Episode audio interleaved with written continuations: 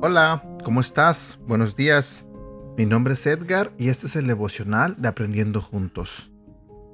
Otra vez es lunes y comenzamos una nueva semana.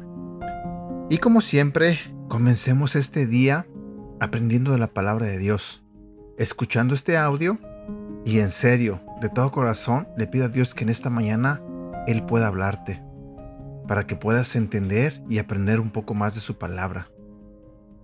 Hagamos una pequeña oración.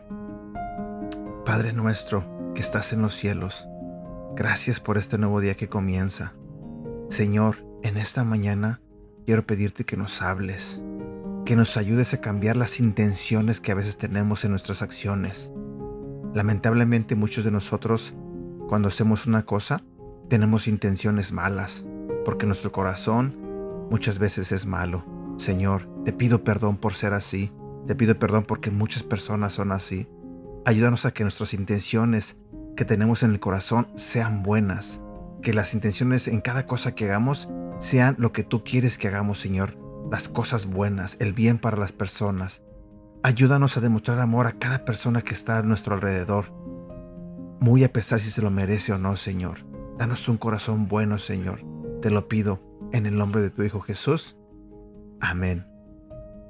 El día de hoy vamos a hablar de un tema que se titula El corazón y las intenciones. Otro aspecto importante para tomar en cuenta en cuanto al corazón del hombre son las intenciones. Son la razón del por qué hacemos las cosas, la causa que motiva nuestras acciones. Yo puedo darle un beso a una persona y mi intención puede ser darle amor, pero también puedo darle un beso a una persona pero mi intención puede ser el destruir. Judas es un claro ejemplo. La intención de Judas estaba muy alejada al acto de llegar y besar a Jesús. Puedo sonreír a una persona, pero dentro de mí estoy molesto con la persona a la que estoy sonriendo. De hecho, mientras lo hago, puedo pensar, ojalá que te mueras. Puedo decir a alguien, buen día, pero en mi interior desear que ese sea el peor día de su vida. Puedo abrazar a una persona y desear no estar cerca de ella. Me puedo congregar y no someterme a que Dios saque un proceso en mi vida. Puedo cantar, pero nunca adorar. Puedo oír, pero nunca escuchar. Puedo tomar mi tiempo para servir en la iglesia y no estar contento al hacerlo. Puedo quizás invitar a alguien a cenar, pero realmente ni siquiera estoy a gusto con esa persona. Puedo quizás mandarles un mensaje en las mañanas diciendo buenos días, como lo dije hace rato, y quizás no quiero que tenga un buen día.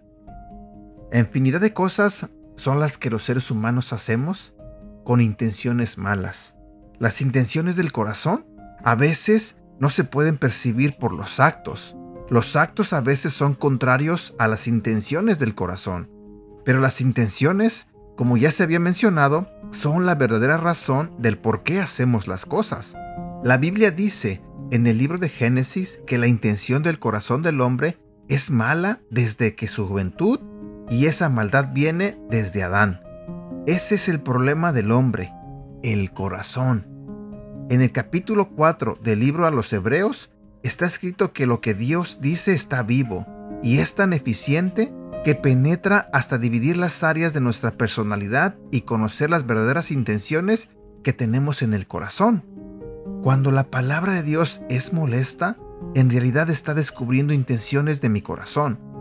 Cuando siento como que me pellizcaron con un mensaje o leo un pasaje que tiene que ver con mis debilidades en mi vida, es porque la palabra está descubriendo y revelando la verdadera condición de mi corazón.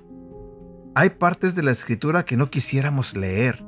Hay mensajes que no quisiéramos escuchar porque descubren y revelan nuestras verdaderas intenciones.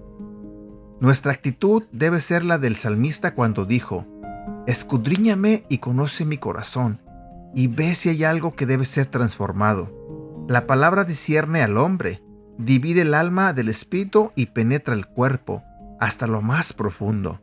Cuando escudriñamos la palabra de Dios, lo que hace es ordenar en nuestra vida lo que está mal y mostrar cómo está el alma, cómo está el espíritu y nos enseña en qué debemos ser transformados. Versículo para recordar. Génesis capítulo 8, versículo 21.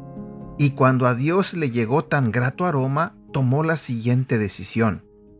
Aunque todo hombre y mujer solo están pensando en hacer lo malo desde su niñez, por ninguno de ellos volveré a maldecir ni a destruir la tierra como esta vez. También quiero compartir contigo este otro versículo que se encuentra en el libro de Hebreos capítulo 4 versículo 12. Cada palabra que Dios pronuncia tiene poder y tiene vida. La palabra de Dios es más cortante que una espada de dos filos y penetra hasta lo más profundo de nuestro ser. Allí examina nuestros pensamientos y deseos y deja en claro si son buenos o son malos. Sé que quizás este tema es un poquito fuerte, pero a veces es necesario escuchar ese tipo de mensajes porque no podemos seguir o andar por la vida con intenciones malas. Si nos acercamos a Dios, tenemos que tener toda la intención de que realmente Él cambie nuestro ser, de que cambie nuestra vida, de que cambie nuestra manera de pensar, nuestra manera de actuar.